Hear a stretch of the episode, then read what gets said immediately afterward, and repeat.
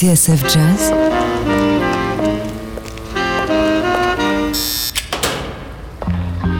Dans les coulisses de la grande histoire du jazz.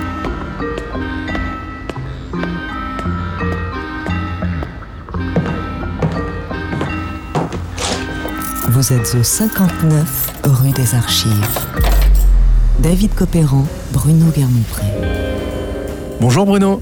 Salut David, bonjour à tous et bienvenue au 59 rue des Archives. Tous les dimanches, nous vous ouvrons les portes de notre cabinet d'enquête. Et aujourd'hui, inspecteur Guermont-Pré, nous partons sur les traces d'un phénomène de la trompette jazz.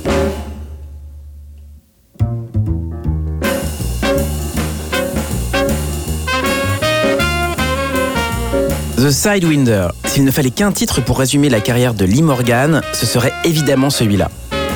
Gravé le 21 décembre 1963, ce thème au groove diabolique est la quintessence même du style Morgan. Un jeu sointant le blues et la funk qui transcende le bebop. Un son brillant et autoritaire. Un phrasé expressif et sensuel qui parle au corps autant qu'à l'âme.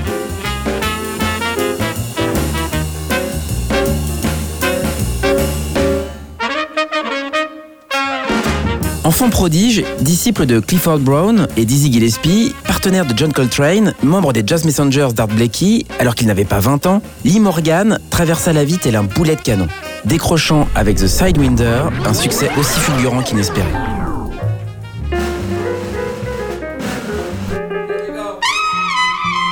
Lee Morgan ou l'itinéraire d'un écorché vif au son viril et ravageur dont la vie fut fauchée brutalement un soir au fond d'un club du Lower East Side. Étagère 5, boîte 3, dossier LM 1972. Mais qui a tiré sur Lee Morgan Documents, histoire, témoignages. Vous êtes au 59 rue des Archives.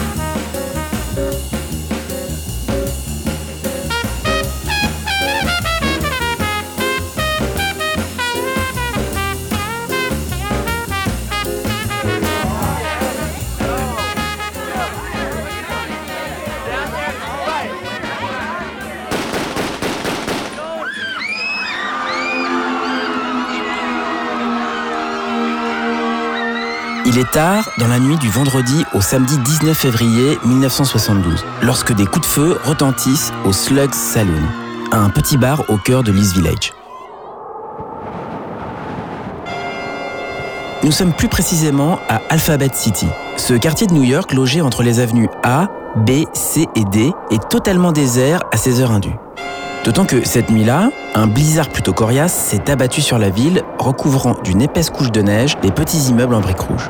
Celui du Slugs, situé au numéro 242 de la 3e rue Est, vient d'être secoué par la déflagration. Dehors, rien ne bouge.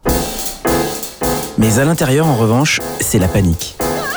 Un homme gît sur le sol, troué de plusieurs balles. À l'agonie, il attend les secours dans un râle interminable.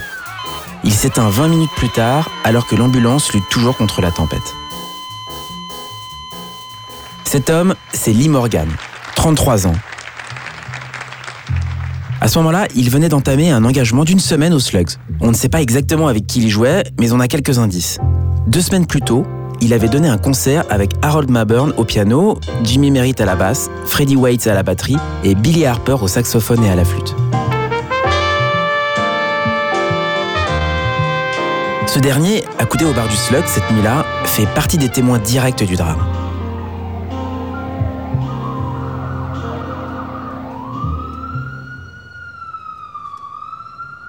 Lorsque l'ambulance repart au petit matin, elle emporte avec elle le cadavre de Lee Morgan, l'un des trompettistes les plus doués de sa génération.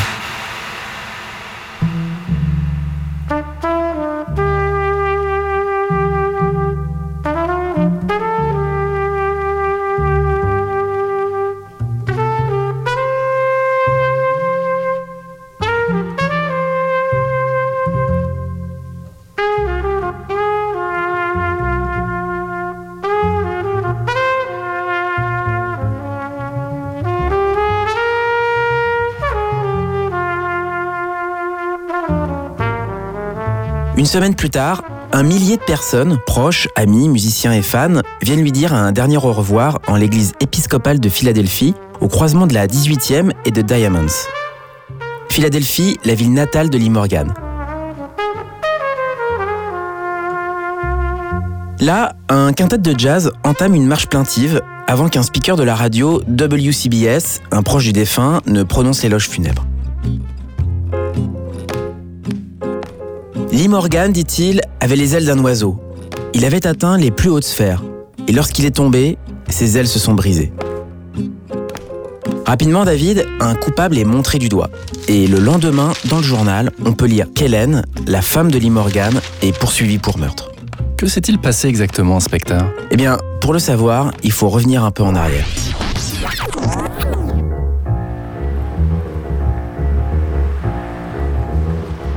Edward Lee Morgan est donc né à Philadelphie le 10 juillet 1938. Philadelphie, on l'a dit lors d'une précédente émission, c'est l'antichambre de New York à seulement quelques heures de voiture. Exactement, David. Une pépinière qui va donner naissance à une génération de jazzmen aussi talentueux les uns que les autres.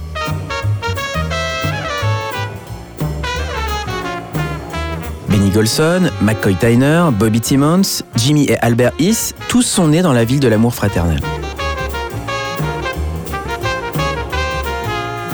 Au milieu des années 40, c'est un adolescent nommé John Coltrane qui débarque à Philadelphie.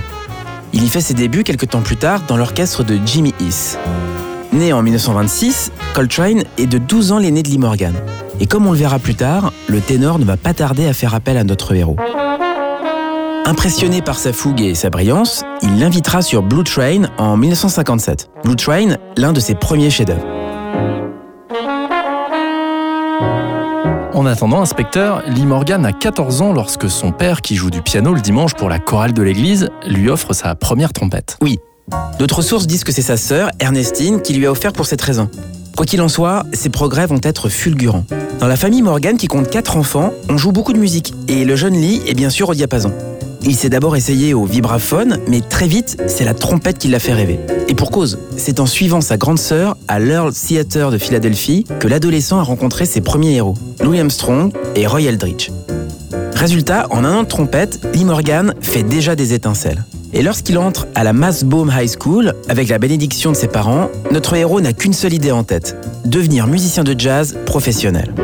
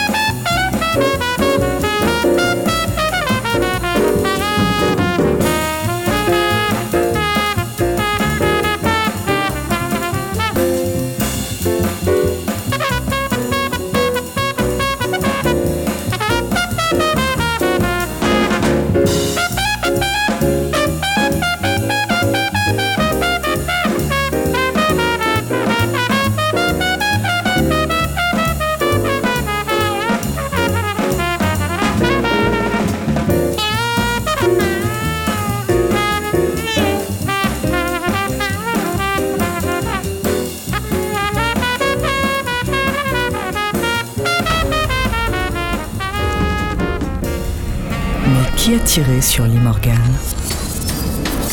L'histoire du jazz se raconte dans 59 rue des Archives.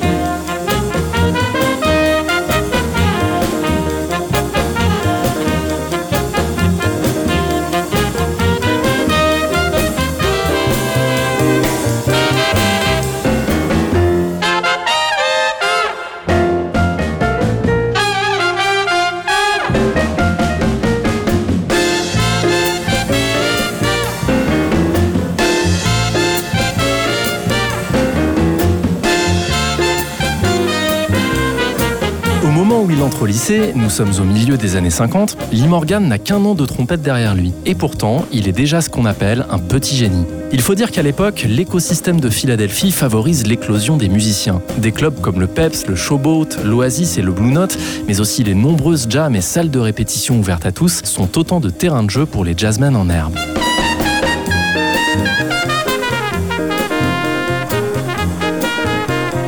Le jeune Lee Morgan, lui, prend le tramway chaque matin et traverse toute la ville sous le regard intrigué des Blancs afin de suivre ses classes de musique. Et c'est d'ailleurs à Masbom High, inspecteur, que notre héros va faire une rencontre décisive.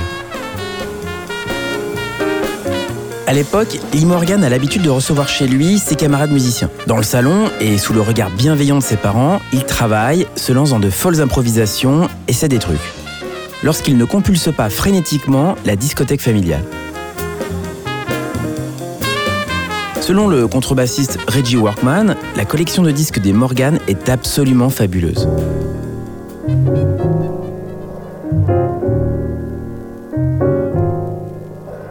Au lycée, le jeune trompettiste est désormais connu comme le loup blanc. Il est de tous les orchestres et fréquente les jam sessions de Philly.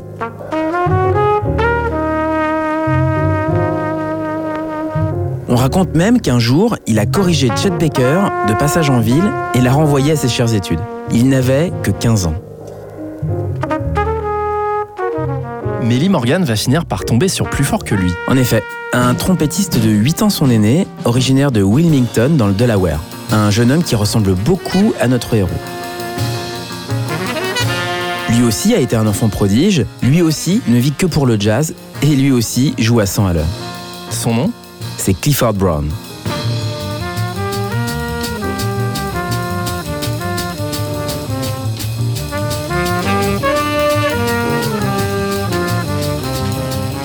Clifford Brown, on l'a déjà croisé dans notre enquête sur Sonny Rollins. Exact. À ce moment-là, le trompettiste a déjà défini les contours du hard bop grâce à un disque fondateur enregistré avec le batteur Max Roach.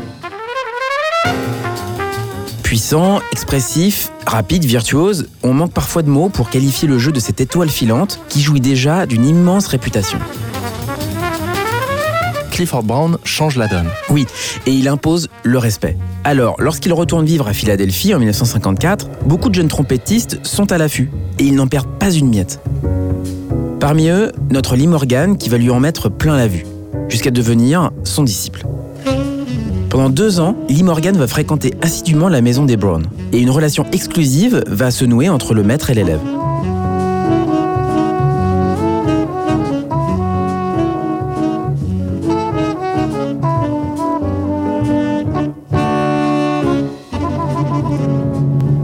Tiré d'une enquête passionnante sur la jeunesse de Lee Morgan, voici le témoignage de Larry Brown Watson, la femme de Clifford.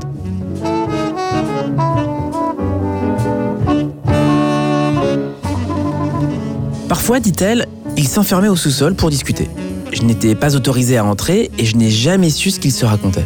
En tout cas, Lee avait confiance en Clifford. Et même s'il n'était pas là pour travailler, il finissait toujours par recevoir une leçon. Inspecteur, en juin 1956, Lee Morgan obtient son diplôme à la Masbom High School. Il n'a pas 18 ans, mais il est déjà prêt à en découdre. Il veut devenir musicien professionnel. Or, c'est à ce moment précis qu'un drame va bouleverser sa vie. Dans la nuit du 26 juin, alors qu'il rallie Philadelphie à Chicago après une jam session, Clifford Brown trouve la mort dans un terrible accident de voiture. Pour Lee Morgan, c'est une tragédie. Il vient de perdre son ami et surtout son mentor. Orphelin, il va dorénavant se mettre à jouer encore plus dur, encore plus fort, comme s'il se sentait investi d'une mission. À chaque fois que j'écoutais Clifford, se souvient-il, j'avais l'impression que le docteur lui avait dit ⁇ Joue tout ce que tu peux jouer aujourd'hui parce que tu n'auras pas la même chance demain ⁇ Une maxime que Lee Morgan ne va pas tarder à s'appliquer à lui-même. Oui, et dès lors, tout va s'accélérer.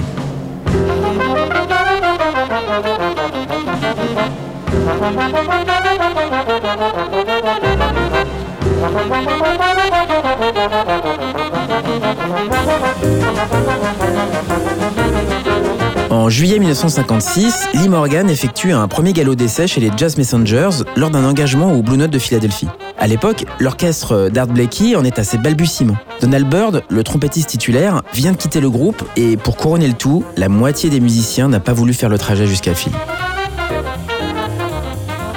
Pourquoi? Eh bien parce qu'ils ont la trouille de se faire coffrer par les flics. Apparemment, à Philadelphie, on ne rigole pas avec les musiciens junkies et la police s'est montrée très persuasive. Je vois. Et du coup, ça arrange bien les affaires de Lee Morgan. Bien sûr, car du coup, c'est lui qu'on appelle pour faire l'intérim.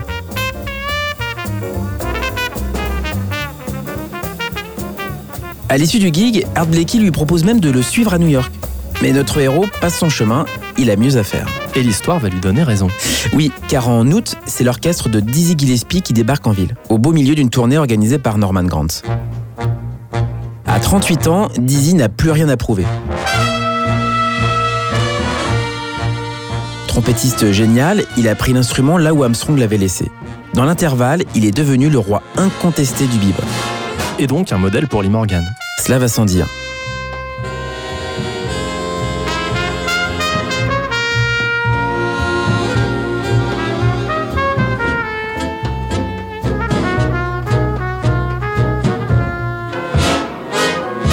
Cependant, là encore, le destin va jouer en faveur de notre héros. Car lorsqu'il arrive à Philly, Dizzy cherche justement un trompettiste. Les choses sont bien faites. Eh oui. En fait, à ce moment-là, Joe Gordon, le trompettiste titulaire, se débat lui aussi avec des problèmes de drogue. Et Dizzy s'en est débarrassé purement et simplement.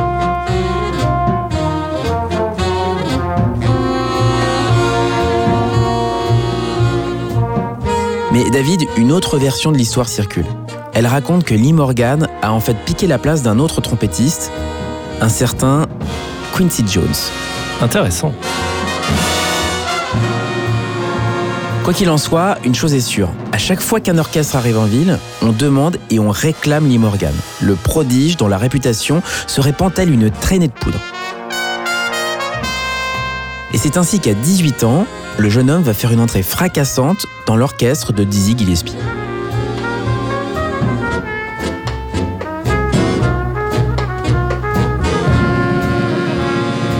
À François Postif, qui l'interviewera plus tard pour Jazzot, Lee Morgan déclarera La première fois que j'ai joué pour Dizzy, j'avais tellement peur que je n'ai pas pu monter sur scène. Je ne voulais pas avoir l'air d'une dinde devant lui.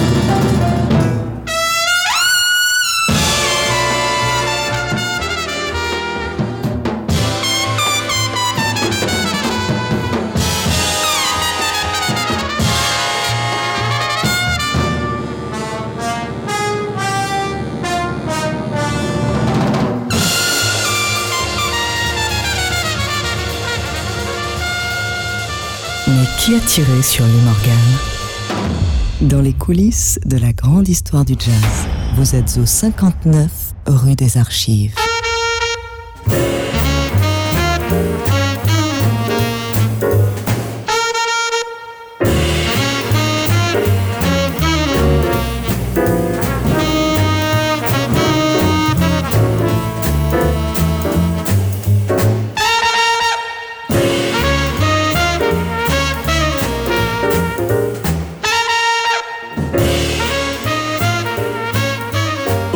59 rue des Archives, on revient sur la trajectoire fulgurante de Lee Morgan, l'un des plus grands trompettistes de jazz américains.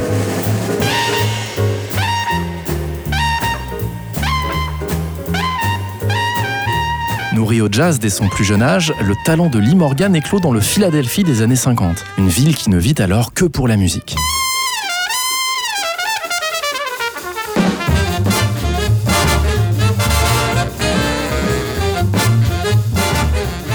Alors qu'il entre dans l'orchestre de Dizzy Gillespie à l'été 1956, à l'âge de 18 ans, tout le monde s'accorde à dire que Lee Morgan est un phénomène.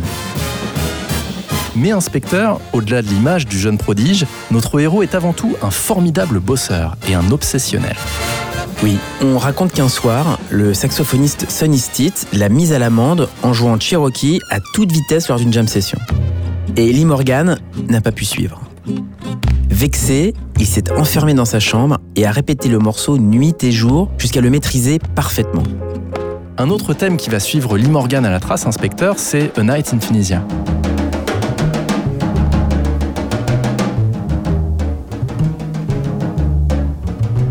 Un standard qu'il va découvrir chez Dizzy Gillespie lors d'un engagement au Birdland à New York en novembre 1956. Dizzy, fier de sa trouvaille, n'hésite pas à mettre le jeune trompettiste en valeur. Et Lee Morgan va en profiter pour se faire une place de choix dans l'orchestre.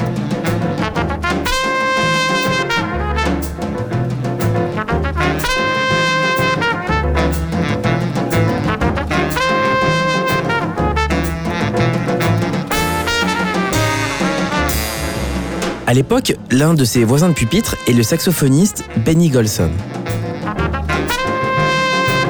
Dans ses mémoires intitulées Whisper Note, le ténor se souvient de l'arrivée de Lee Morgan dans le groupe. Le deal était bénéfique pour les deux parties, écrit Golson. Mais tout spécialement pour Lee. En entrant chez Dizzy, Lee Morgan a pu chaque soir se mesurer au maître. Diz savait parfaitement qu'il possédait un talent exceptionnel. Il était magnanime. Alors il a décidé de le mettre en avant. Diz lui a laissé des solos qui étaient les siens jusqu'alors. Par exemple, j'étais stupéfait lorsque Diz lui a donné la place du soliste pour A Night in Tunisia. C'était sa composition pourtant, associée pour toujours à sa trompette ravageuse et effrénée. Mais Dizzy voulait que les gens entendent et apprécient ce jeune prodige venu de Philadelphie. Et ce faisant, Dizzy lui a donné officiellement son approbation. And I would like to present the youngest member in the band in the person of our trumpeter Lee Morgan. Also, we feature Al Gray on the trombone, Benny Golson on the tenor sax. I'd like to play one of my latest compositions. Matter of fact, one of my only compositions. A Night in Tunisia.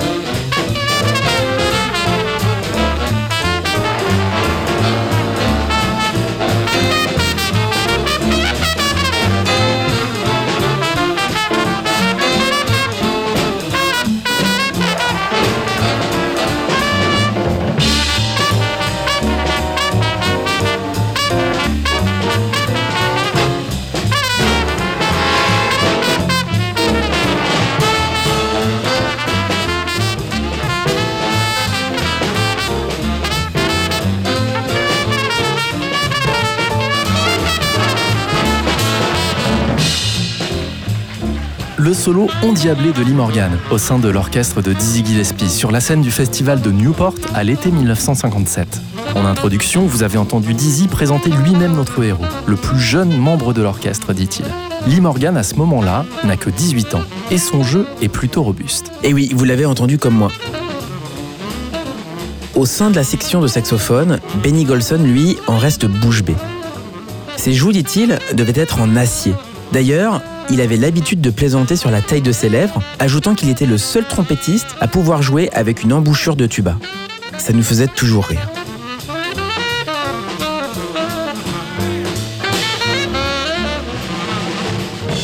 Lee était quelqu'un de délicieux, ajoute Benny Golson. On le voyait comme un trésor, et il le savait. Il était impétueux et arrogant parfois, même si j'entendais chez lui un grand respect pour Clifford Brown. L'arrogance est souvent l'apanage des gens doués, surtout chez les jeunes. Mais Lee n'était pas quelqu'un de moqueur, et il avait un sourire pour tout le monde. Musicalement, il était brillant et il progressait à toute vitesse. Bel hommage, inspecteur. Et je suppose que ces progrès ne vont pas tomber dans l'oreille d'un sourd. Évidemment. À ce moment-là, les maisons de disques cherchent désespérément qui sera le nouveau Clifford Brown. En conséquence, le label Blue Note ne va pas tarder à lui mettre le grappin dessus.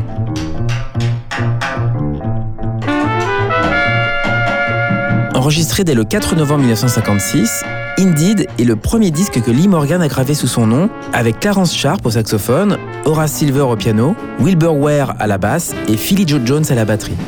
Avec sur ce Rocus une ambiance qui n'est pas sans rappeler A Night in Tunisia justement.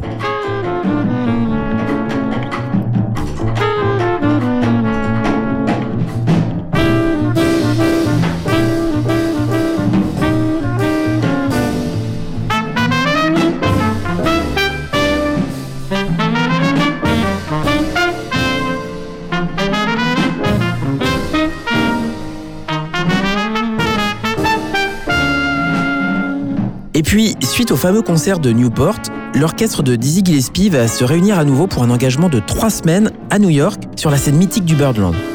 Nous sommes alors en septembre 1957 et deux jours après le concert inaugural, Lee Morgan va se retrouver en studio pour une séance qui va marquer l'histoire, celle de Blue Train de John Coltrane.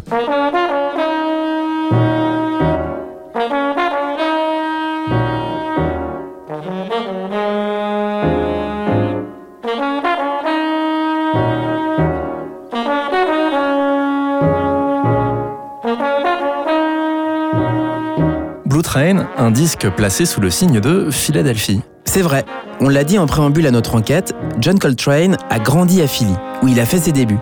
Adolescent, il s'est même lié d'amitié avec un certain Benny Golson. qui lui-même est devenu membre de l'orchestre de Gillespie, on vient de le voir. Alors, en toute logique, on se dit que John Coltrane ne pouvait ignorer le formidable talent qu'était Lee Morgan. Et c'est tout naturellement qu'on retrouve notre héros pour cette séance historique.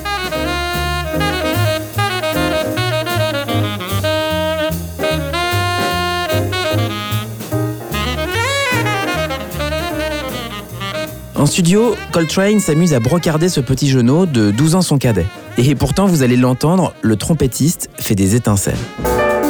Dans Lazy Bird, c'est d'ailleurs lui qui mène la danse, exposant le thème et prenant le premier chorus dans un style lumineux.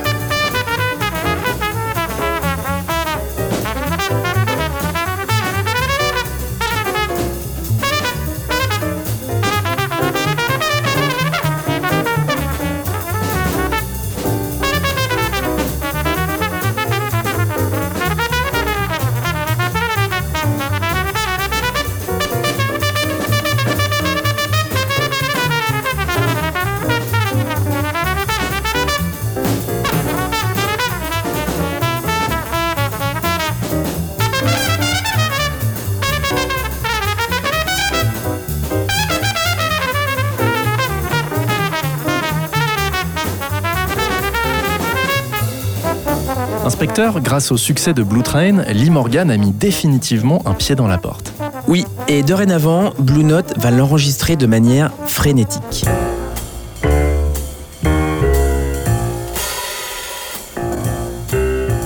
En fait, la politique du label d'Alfred Lyon et Francis Wolff est assez simple. Organiser un maximum de séances en faisant tourner les musiciens, quitte à laisser un certain nombre de bandes croupir dans les tiroirs. Résultat, dans les années 50 et 60, Lee Morgan va prendre part à un nombre impressionnant de sessions, dont certaines ne paraîtront qu'après sa mort. Parmi elles, Tom Tomcat, enregistré avec Curtis Fuller au trombone, Jackie McLean au saxophone, McCoy Tyner au piano, Bob Crenshaw à la basse et Art Blakey à la batterie.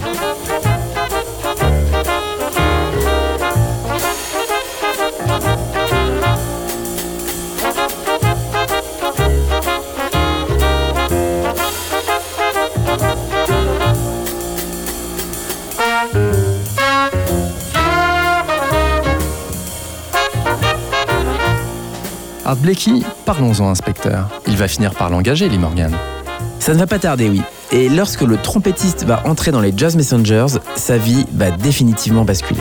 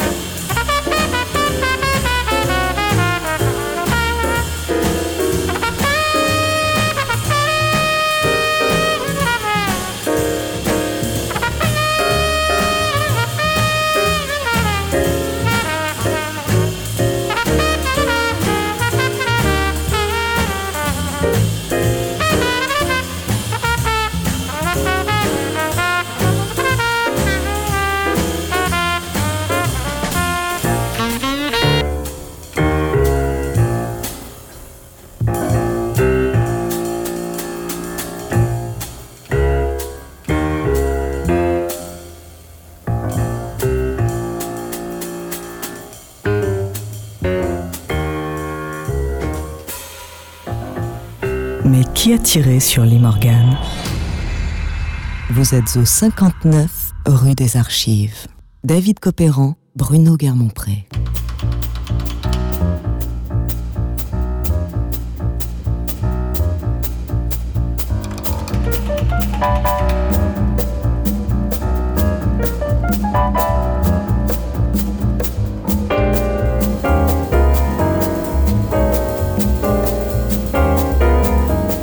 Aujourd'hui, dans 59 rue des Archives, on revient sur le cas Lee Morgan, un trompettiste qui jouait plus vite que son ombre et qui a vécu à 100 à l'heure sa vie de jazzman.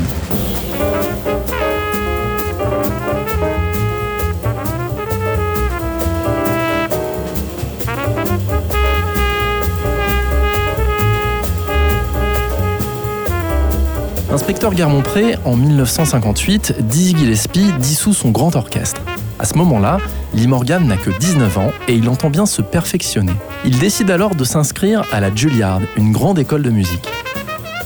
Oui David, mais en réalité, Lee Morgan n'y mettra jamais les pieds.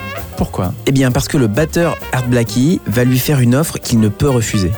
Intégrer les Jazz Messengers, un groupe qui va marquer l'histoire. Souvenez-vous, deux ans plus tôt, Lee Morgan avait joué les Jokers lors d'un passage des Messengers à Philadelphie. À l'époque, l'orchestre ne marchait pas très fort et il n'avait pas donné suite. Mais cette fois, c'est différent. Oui. En fait, Art Blackie a de nouvelles ambitions pour les Jazz Messengers. Il se sent investi d'une mission, prêcher la bonne parole du jazz et la diffuser à un public le plus large possible. Le jazz, dit-il, balaye la poussière de la vie quotidienne.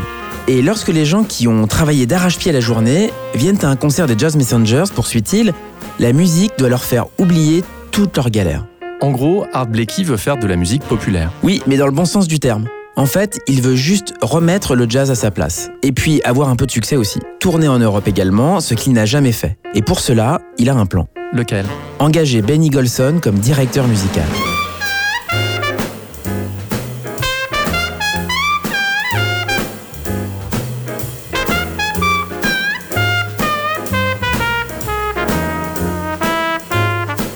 Benny Golson, encore lui Oui, en plus d'être saxophoniste, Benny Golson est également compositeur. Et il va lui trousser des mélodies sur mesure pour séduire le public.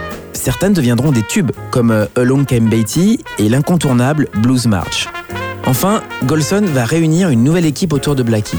Et pour cela, il va faire appel à la clique. De Philadelphie. Exactement, David. Avec Bobby Timmons au piano, Jimmy Merritt à la basse et notre Lee Morgan à la trompette.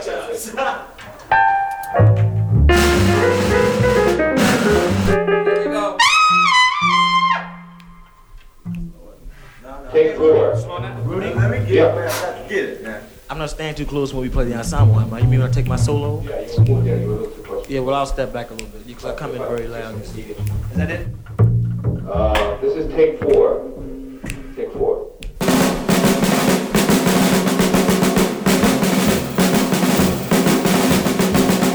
Le 30 octobre 1958, Art Blackie et ses Jazz Messengers, New Look, enregistrent Monin pour le label Blue Note, un disque au succès monstre qui va lui ouvrir les portes de la gloire.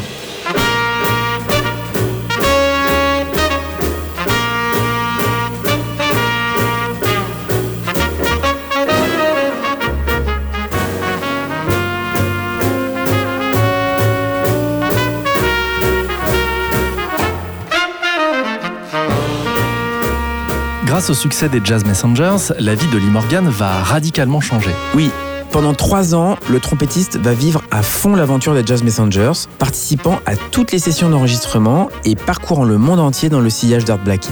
Sur scène, il va s'accomplir en tant qu'instrumentiste hors pair, formant avec Benny Golson, puis Wayne Shorter, une redoutable section de soufflant.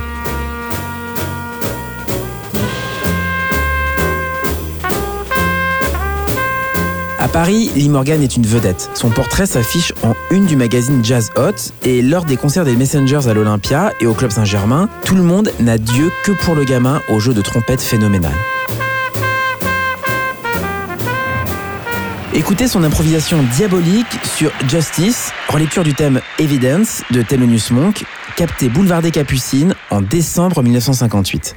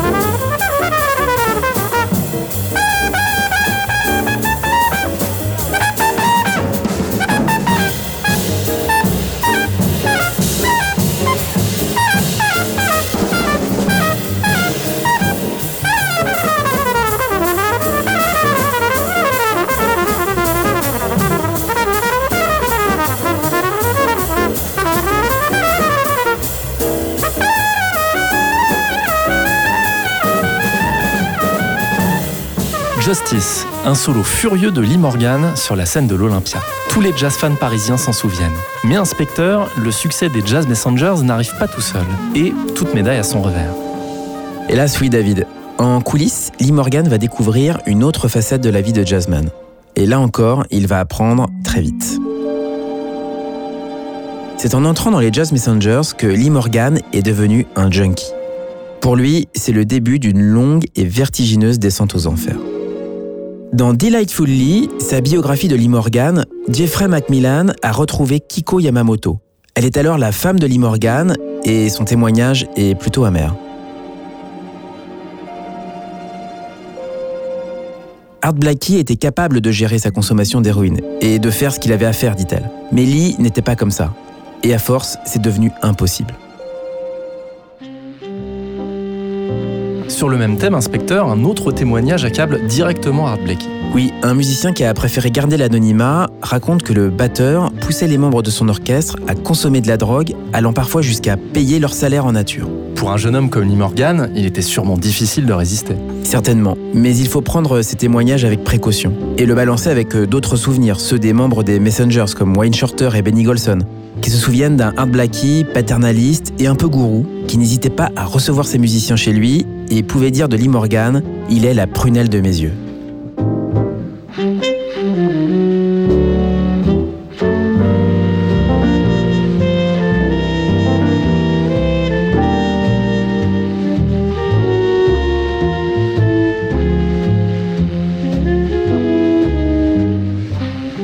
Après le succès des Jazz Messengers à Paris, Lee Morgan s'envole avec l'orchestre direction le Japon. Oui, et là-bas, le succès se transforme en triomphe. À sa descente de l'avion, le groupe est accueilli par des hordes de jeunes femmes en kimono.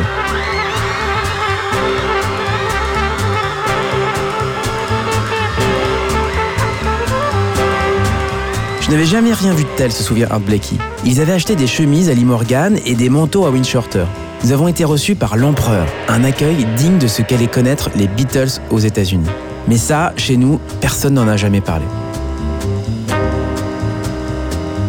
Et c'est vrai, inspecteur, que Art Blakey a des raisons d'être amer.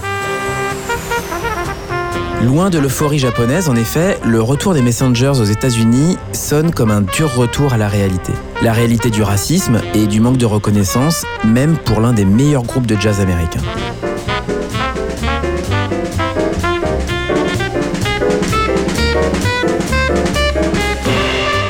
La tournée au Japon, Lee Morgan décide de quitter Art Blakey pour monter sa propre formation, sans doute grisée par le succès.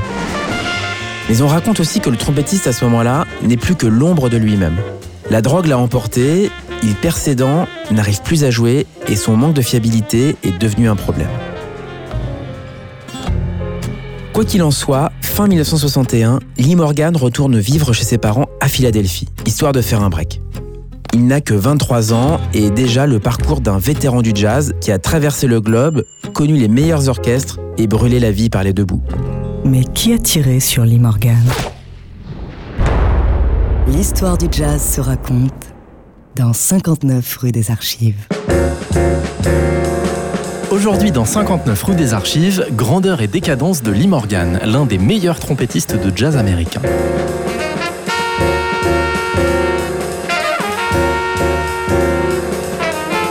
De ses débuts à 18 ans dans l'orchestre de Dizzy Gillespie, à la fin de son aventure chez les Jazz Messengers en 1961, Lee Morgan laisse l'impression d'un jeune musicien sûr de son talent qui a foncé tête baissée jusqu'à se brûler les ailes, inspecteur Garmonpré. Ça y ressemble en effet.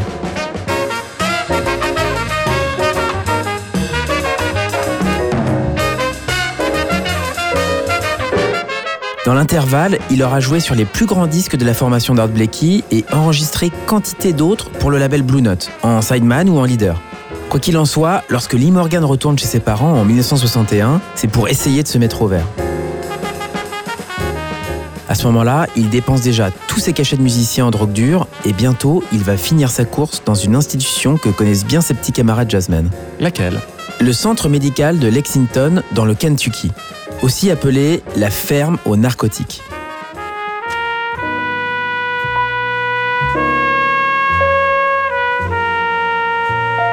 Ouvert en 1935, cet institut fédéral est une curiosité dans le paysage carcéral et médical. Mi-ferme, mi-centre de détention, Lexington est le fer de lance de la lutte contre la drogue aux États-Unis.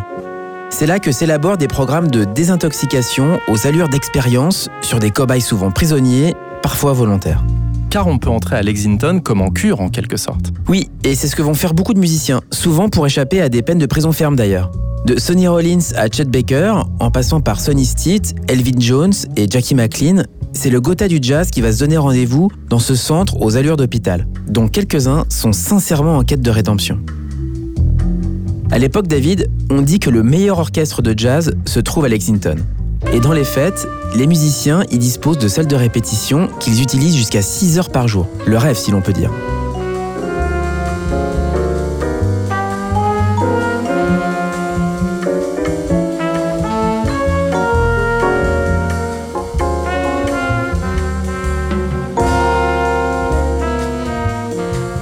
Et pour Lee Morgan, inspecteur, la cure, elle va être euh, efficace? Eh bien non, si l'on en croit le témoignage de sa première épouse. Selon elle, le passage du trompettiste à Lexington est totalement contre-productif, car il va lui permettre de mieux appréhender sa toxicomanie. Lorsqu'il ressort de l'Institut, il a trouvé comment concilier son addiction à l'héroïne et sa vie de musicien. Dès lors, il replonge, et pour de bon. Fin 1963, après un an et demi de traversée du désert, hors des radars du jazz, Lee Morgan fait donc son grand retour en studio, inspecteur. Oui, et son premier essai va être son coup de maître.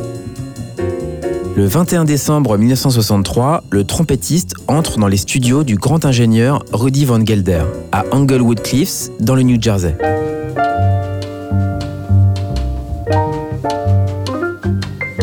Autour de lui, Joe Anderson, un jeune saxophoniste qu'il a repéré sur un disque Blue Note, paru un peu plus tôt cette année-là.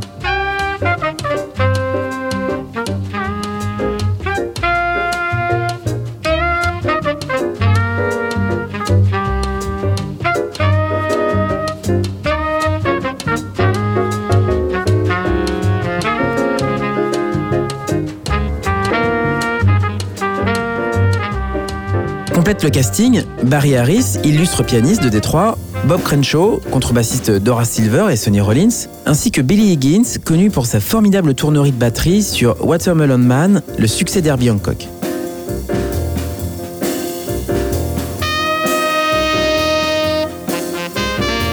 À ce moment-là, Lee Morgan a repris pied. Il recommence à se produire à New York et la séance se présente sous les meilleurs auspices. Sauf qu'en fait, tout commence mal. Oui, lorsque Lee Morgan interrompt l'enregistrement et court s'enfermer aux toilettes. Médusés, les autres musiciens s'interrogent. Ils craignent que Lee Morgan ne ressorte de sa planque complètement défoncé et mette en péril la séance. Mais au bout de 20 minutes, qui paraissent une éternité, Lee Morgan reparaît en studio avec une partition griffonnée sur un bout de papier toilette. Et selon la légende, cette partition, David, c'est celle de The Sidewinder, un blues de 24 mesures qui va devenir le plus grand succès du trompettiste.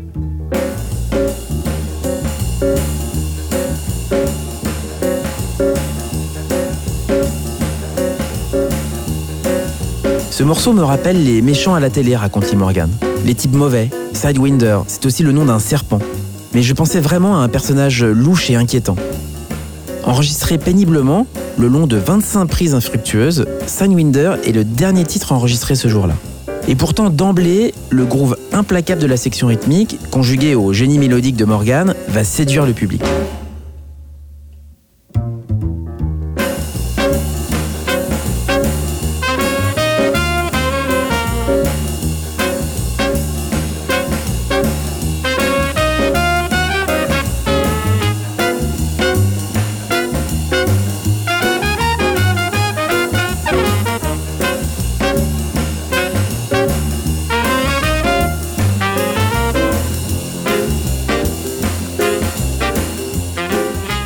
Journaliste de Downbeat souligne Le style Morgan a changé, à présent, il est plus original.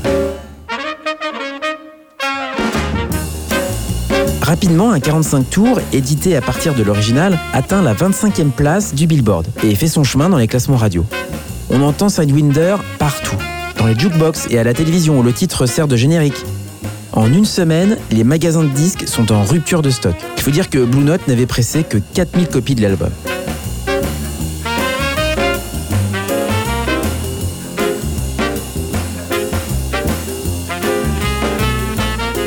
Inspecteur, le succès inédit de Sidewinder va créer un précédent. Oui, et bientôt, Alfred Lyon et Francis Wolff, les patrons de Blue Note, vont réclamer à Lee Morgan d'autres Sidewinder. Ainsi, c'est peu ou prou la même équipe qui enregistre Rump Roller en avril 1965. Et Cornbread avec Herbie Hancock, Jackie McLean et Hank Mobley. Deux titres à l'efficacité redoutable, mais qui ne rééditent pas le succès commercial de Sidewinder. D'ailleurs, dès le milieu des années 60, Lee Morgan cherche à prendre ses distances avec ce jazz funky, très plaisant, mais qu'il va bientôt considérer comme de la merde, je cite.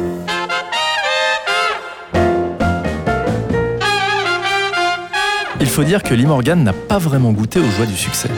Oui, et l'on raconte que les 15 000 dollars qu'il a gagnés grâce à Sidewinder, un revenu assez maigre si l'on en juge par le phénoménal succès du titre, eh bien ces 15 000 dollars, le trompettiste se les est injectés et plutôt deux fois qu'une. À partir de ce moment-là, inspecteur, Lee Morgan va reprendre le contrôle sur sa vie artistique tout du moins. Et ce, en expérimentant de plus en plus. Fini le bougalou et le blues, Lee Morgan s'ouvre un nouveau champ d'investigation grâce au mode et au jazz spirituel.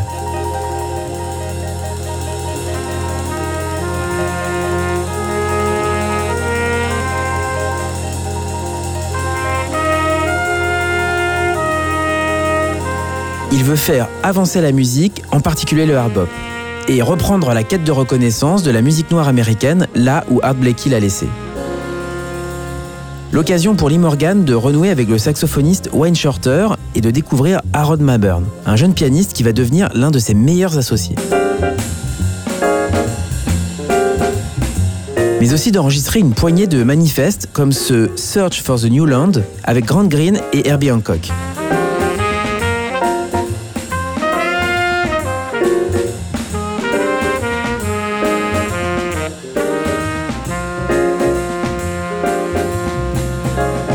Alors que la lutte pour les droits civiques bat son plein, la musique de Lee Morgan se transforme peu à peu en combat politique.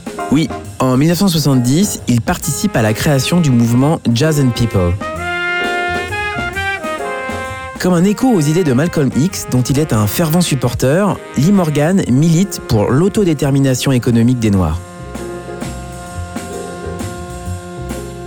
Fondé par des musiciens, pour les musiciens, Jazz and People porte haut et fort les revendications de ceux qui se sentent floués par l'industrie musicale américaine, dominée par les Blancs.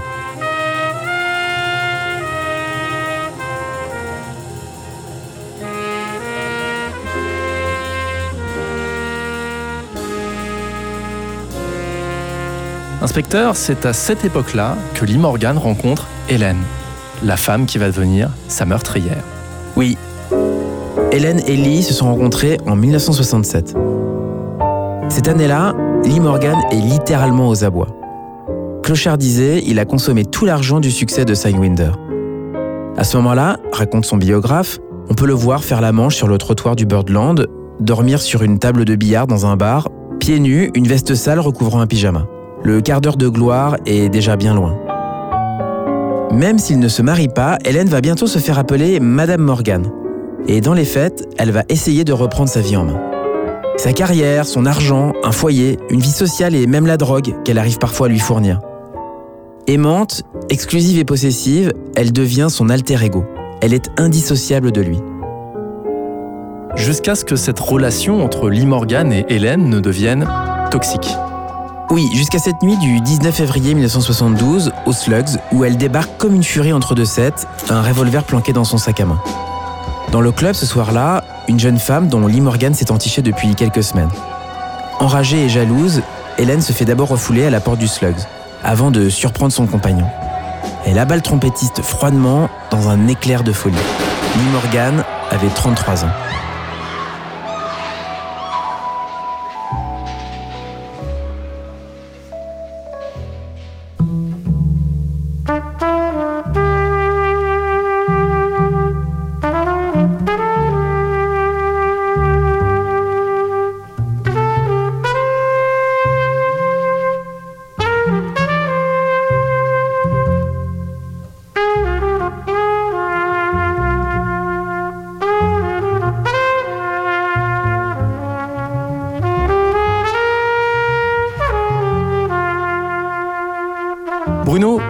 Maintenant de refermer la porte du 59 rue des Archives.